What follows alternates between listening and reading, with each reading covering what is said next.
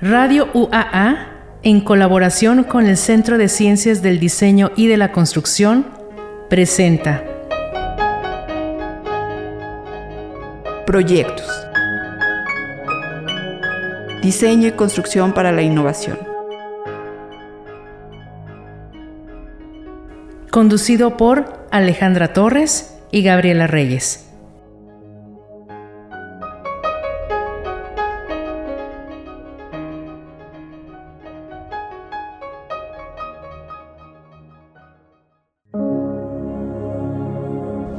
Muy buenos días. Comenzamos este programa de Proyectos. Carmen Martínez, buenos días. ¿Qué tal? Buenos días, Gaby.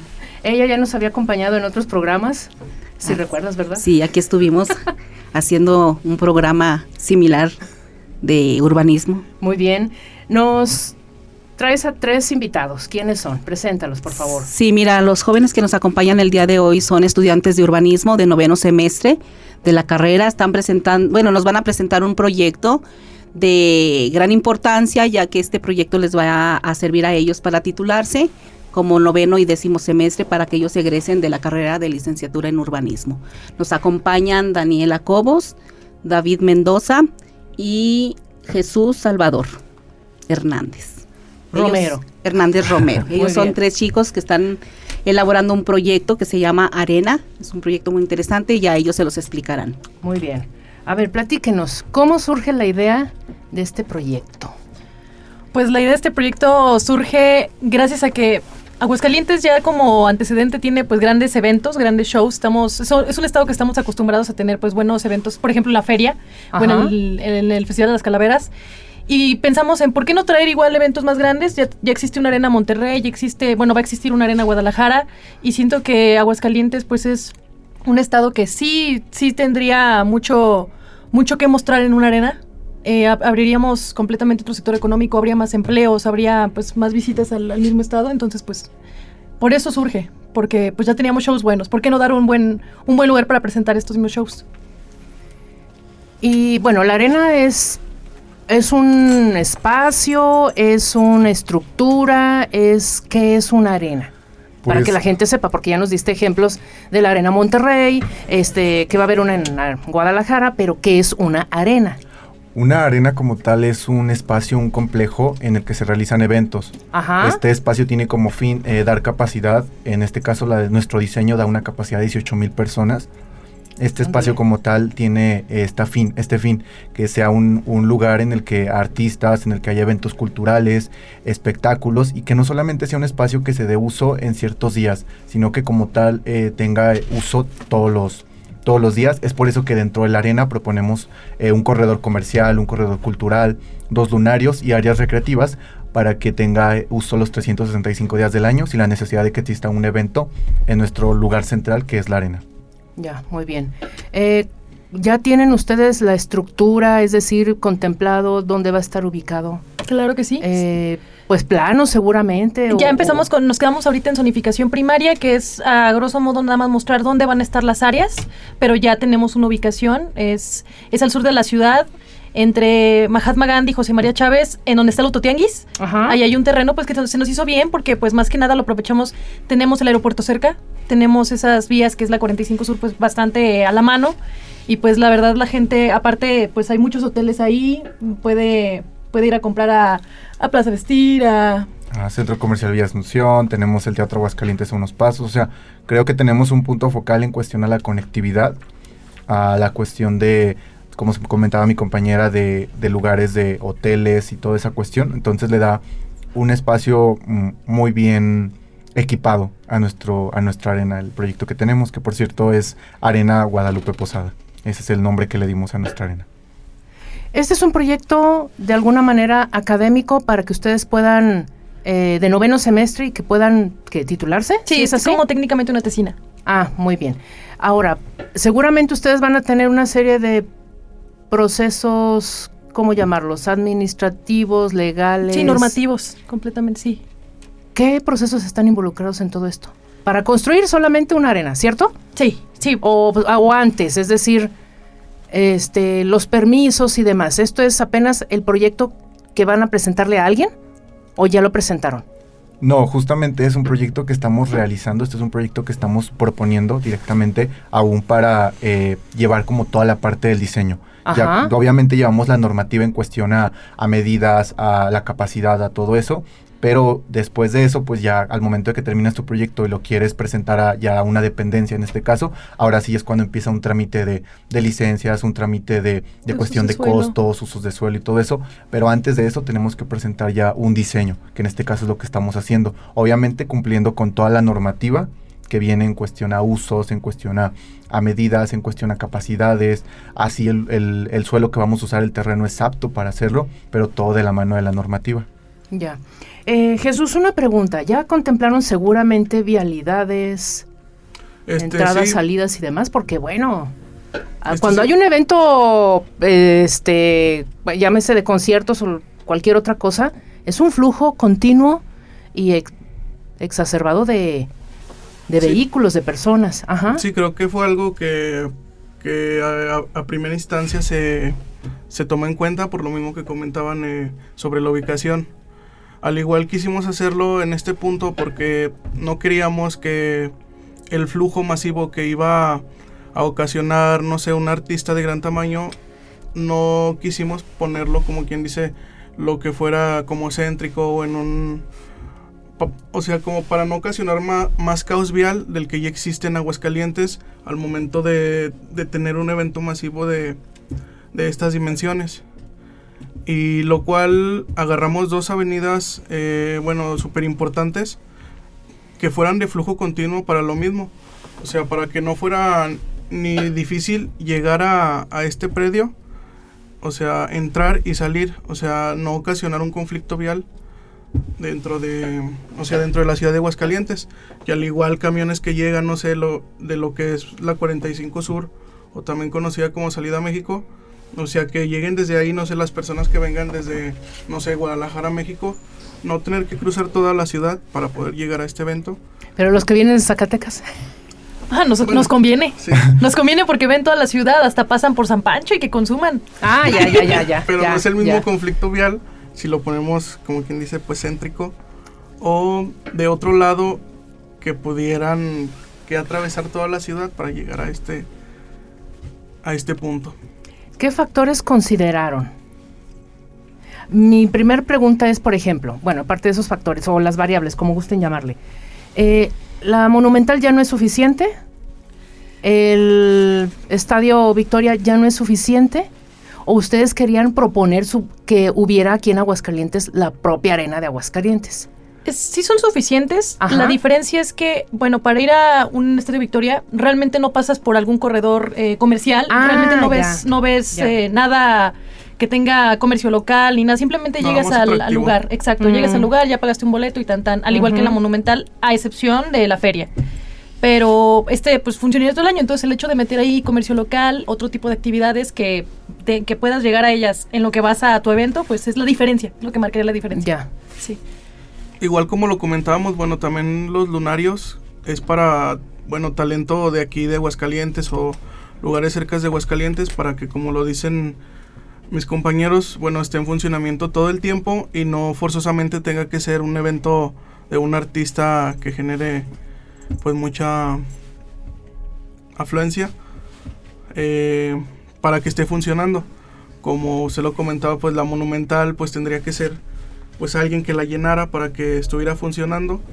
Y esta arena pues la queremos para todo el año y no, y no necesariamente pues para artistas grandes, sino también pues para artistas pues que no son tan reconocidos y por lo mismo pues se metió comercio y áreas culturales.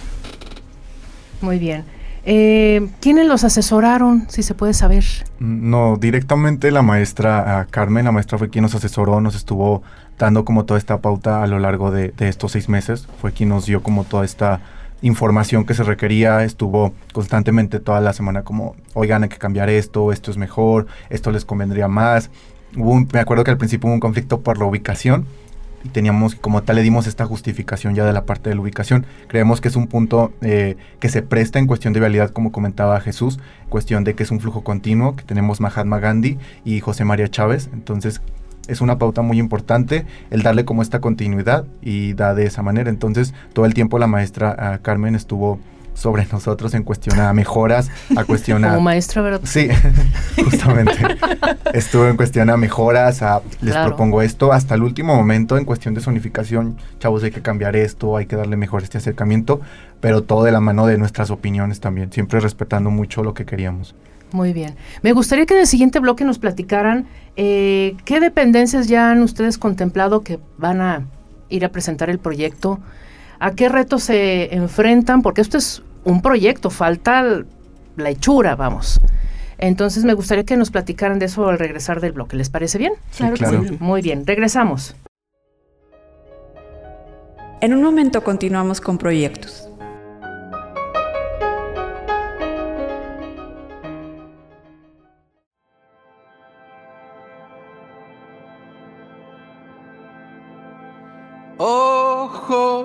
Perdidos, manos de pájaro y abril, como escondido tras el doblez de alguna esquina, en tu mirada. El mundo solo es de perfil pocas hadas viven pendientes de tu vida.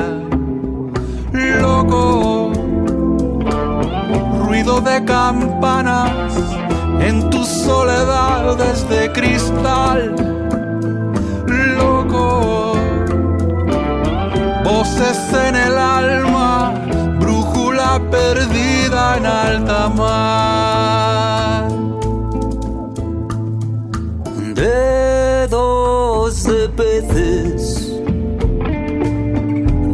Naufragios lentos del azar, descoloridos los pantalones de mil vidas, gestos extraños como tatuados en la piel. Sucede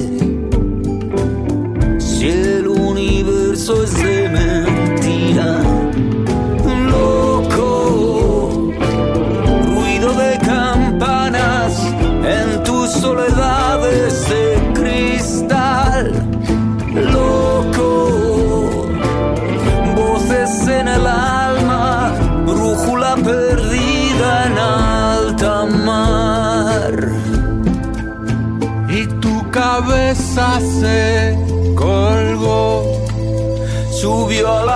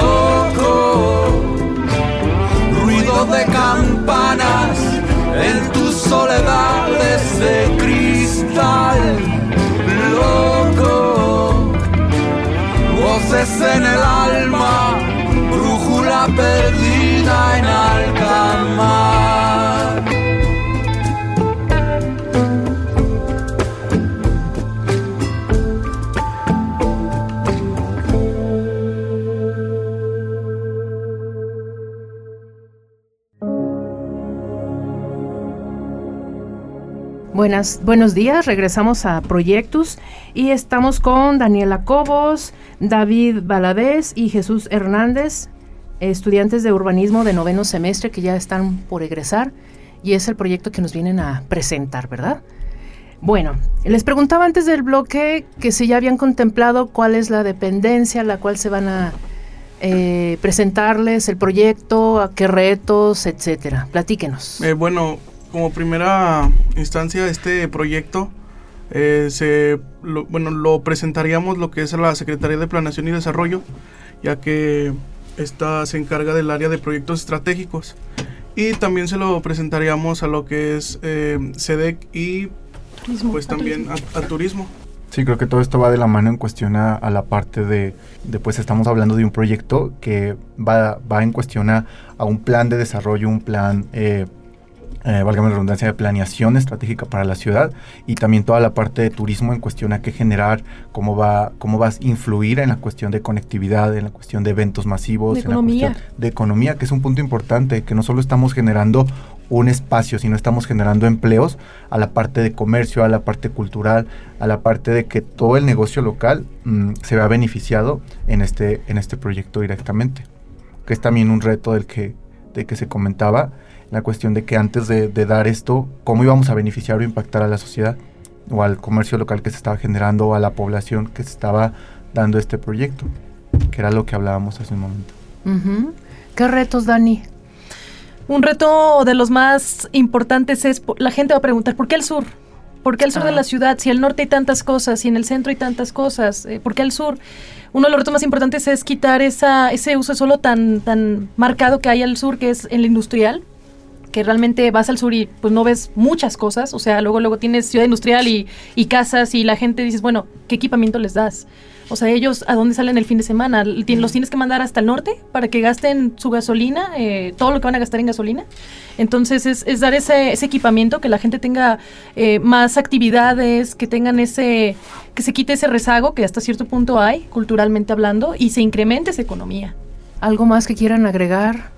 Pues solamente que fue un, proyecto de participación ciudadana muy grande, o sea, creamos un proyecto en el que ah. la ciudadanía se vio involucrada. ¿Cómo le hicieron? A ver. Se crearon tres talleres de participación ciudadana. Ah, interesante. Se crearon tres talleres, un taller de participación ciudadana eh, para adultos mayores, un taller de participación ciudadana en general y para comercios, y un taller de participación ciudadana infantil, en el que se tomaron edades de 5 a 12 años y adolescentes hasta 15 años, en el que participaron ellos proponiendo qué era lo que les, les interesaba ver en estos espacios. ¿Y qué les dijeron? Eh, fue, fue interesante trabajar con niños. A ver. Porque es un reto que los niños entiendan esta magnitud de proyectos. Ajá. Eh, como tal, eh, primero la prueba. No puedes llegar con un niño y darle preguntas. Entonces se les dio la facilidad de que dibujaran. Ah. plásmanos qué quieres ver en este, qué te gustaría ver en este espacio hubo niños que decían, oye, yo no quiero ver algo, pero quiero poder llevar a mi perro. Y nos dibujaban a un perro. Oye, es que yo quiero ver, eh, hubo un niño que me sorprendió porque dibujó un museo. Ah, qué bien. Y dijimos, bueno, esto va como parte del diseño a galerías urbanas dentro del corredor cultural. Mm. Otros niños que nos decían, es que ahí me pueden enseñar a tocar la guitarra y dibujaban un niño tocando la guitarra.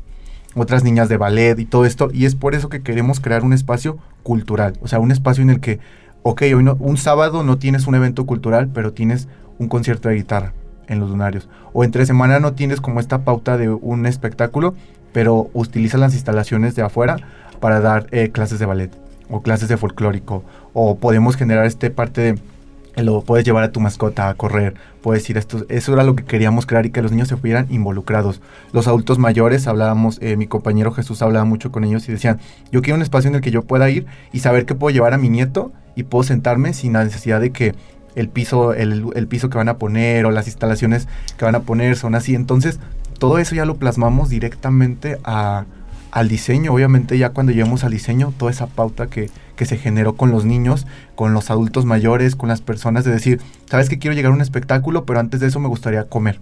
Ah, pues está toda la parte comercial, está toda la parte cultural, está toda la parte recreativa de saber que no necesariamente tienes que gastar. Es decir, tengo que gastar, es, el uso para todo lo que tú quieras. Puedes ir a correr, la parte cultural, puedes ver la galería, puedes estar con tus hijos, con tus nietos. Toda esa parte es lo que lo, que lo llamamos al diseño. Por eso creemos que es un, es un espacio en donde participa toda la ciudadanía. Porque se les preguntó, no fue solamente porque se nos ocurrió, se les cuestionó a ellos.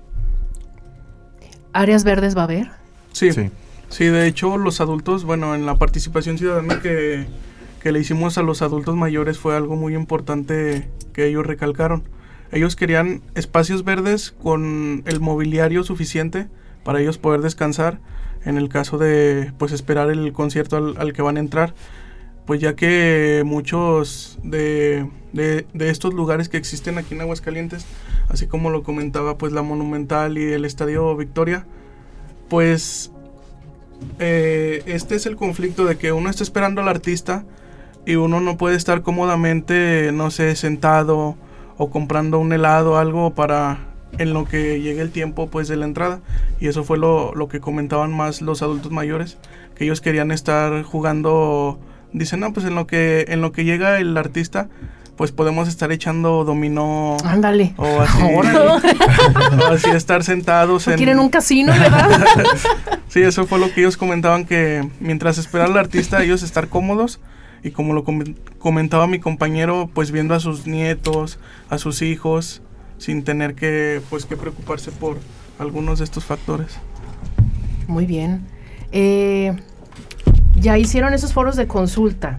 Sí. Y de ahí seguramente clasificaron la información, cuál sí, cuál no. Sí, justamente se cuantificó toda la información, se determinó un rango de edad y ah. referente a ese rango de edad, el, las actividades que realizaría cada rango de edad, obviamente, porque no es lo mismo que a lo mejor mm, los niños estén en el área comercial, por ejemplo, si se pone un área de bares, a que los niños estén en un área recreativa donde hay juegos lúdicos, donde hay como esta parte para que ellos puedan correr, saltar y toda esa parte. Obviamente se hizo como toda esta parte de cuantificar la información y subdividirla. Muy bien. Y entonces el urbanismo, creeríamos que solamente tiene que ver con, creeríamos, con vialidades, con áreas de, en este caso de mm, zonas eh, habitables, pero no va más allá. Sí, involucra muchas cosas, o sea, desde el hecho de ingeniárnosla para poder acomodar la vialidad de una manera que no entorpezca las que ya existen y pues poder dar estacionamiento subterráneo y todo lo que tenemos planeado en, diseño, realmente el urbanismo abarca también todo lo pues de la mano con la sociología, con, con, el, con la topografía inclusive, porque tenemos una falla geológica que pasa por el, por el terreno y pues esa se va a destinar para un andador o para área verde, para que no... Mm. Para no poner en riesgo a la pues a nadie a la población, ya que el urbanismo va muy de la mano de las necesidades de la población.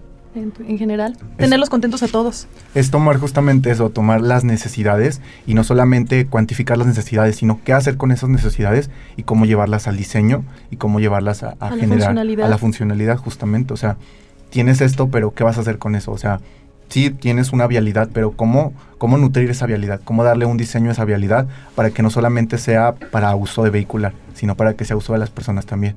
Tienes este espacio, pero sí tienes una arena, pero ¿cómo hacerla funcional y que sea sustentable todo el año? Mm. Que lleva tu área comercial, área recreativa, bosques urbanos, todo eso porque el, el, lugar es grande, entonces es darle esa funcionalidad a todo lo que, a las necesidades que, que tomamos de las personas. No es solamente quedarnos como en la en la cuestión de, lo que estamos haciendo. Muy bien. Ustedes ya están a punto de egresar de urbanismo. ¿Qué pueden decir de su carrera después de haber realizado este proyecto y de todo lo que aprendieron? Híjole, que... ¿Van a llorar? Posiblemente. pues la verdad, ¿qué podemos decir? Que técnicamente ha sido todo un reto, pero ha sido un gran camino. Eh, la carrera es bastante completa. Eh, le recomiendo a la gente que se, que se meta a urbanismo, que se inscriba, porque la verdad es que urbanismo tiene bastantes años y es una parte tan... Abarcamos tantas partes en el diseño, en, en la funcionalidad, en, en todo que somos una parte tan, tan importante de la ciudad, tan vital, porque no solamente es ver, como dijo usted, o sea, casas, vialidades, no, es también qué quiere la población y eso es, no todas las carreras lo entienden, no todas mm. las carreras se basan en tantos aspectos como un urbanista. Tiene que cubrir todo. Sí, justamente es eso. Creo que el, la carrera de urbanismo eh, es un reto, pero es un reto que te lleva a buscar soluciones. O sea, no es un el que te quedas que obviamente es, un, es una carrera en la que aprendes muchísimo, tenemos, mm, diario estamos aprendiendo y aprendiendo, creo que va muy de la mano de los maestros, tenemos maestros muy capacitados, maestros que te, llevan a señalar, a que te llevan a, decir como esto no está bien, esto sí está bien.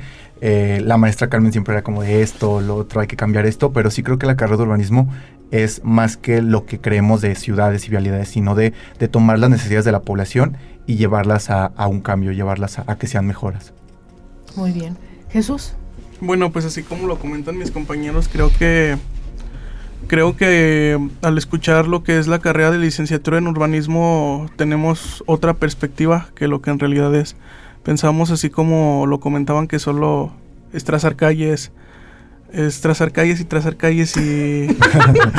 y volver a trazar sí, bueno, porque a las personas que le comento, ¿y qué es? Hacer calles. Y así, a todas así. Pero ya estando dentro de, de, pues de esta carrera, ya entiendes que no solo es trazar calles, sino que es atender principalmente las necesidades de la población en base a una buena funcionalidad, ya sea vehicular, peatonal y ambiental también. Muy bien. Pues un gusto tenerlos a Daniela, a David y a Jesús, estudiantes de noveno semestre de la licenciatura en urbanismo. Pues ya están a unos pasos de ser profesionistas en el área. Poquitos meses. sí, ya. Amén. Y bueno, agradecerle a Carmen que esté aquí, que los hayas traído. Muchas gracias. Una pregunta, ese proyecto todavía no lo presentan a las instancias, pero bueno, obviamente no se puede publicar todavía, ¿verdad? No, no. Todavía le falta. Pero ¿hay algún contacto donde los puedan ustedes eh, consultar? que ustedes consideren. ¿A dónde, Jesús? ¿Te pueden ubicar? A ver, dinos. Pues diga. Eh, pues puede ser a pues a mi número telefónico. Sí, claro, adelante. ¿Cuál es? que es 449 Ajá. 201 9682. Muy bien. Jesús Hernández. Ya saben, con Jesús Hernández. Dani. A mí en Instagram como Dani-Cobosm. Lo que gusten, ahí estamos. Muy bien. Y a David. Ah, igual, en Instagram creo que es donde más compartimos a veces el proceso de los proyectos, que es arroba David, guion bajo, baladez 29. Ahí siempre estamos como compartiendo avances de los proyectos y todo eso en nuestras Insta Stories. Muy bien. Pues muchas gracias por haber aceptado la invitación. A ti, muy bien. ¿quieres comentar algo? Sí, también quiero comentar que en la página de la universidad en la página de Facebook de licenciados en urbanismo también se suben los proyectos de los alumnos en los cuales están participando a través de los diferentes semestres. Ah, muy bien. Y ahí pueden consultar los mapas, algunas mm, fotografías de los chicos en las participaciones que han tenido por si tienen alguna duda o que quieren este conocer más allá, ahí pueden entrar a la página de licenciatura en urbanismo. Perfecto. De la UA. Muy bien. Pues muchísimas gracias, buenos días Gracias. Hasta luego. Nos vemos. Hasta luego.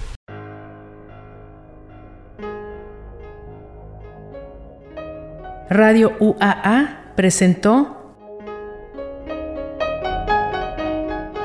Proyectos. Un espacio del Centro de Ciencias del Diseño y de la Construcción.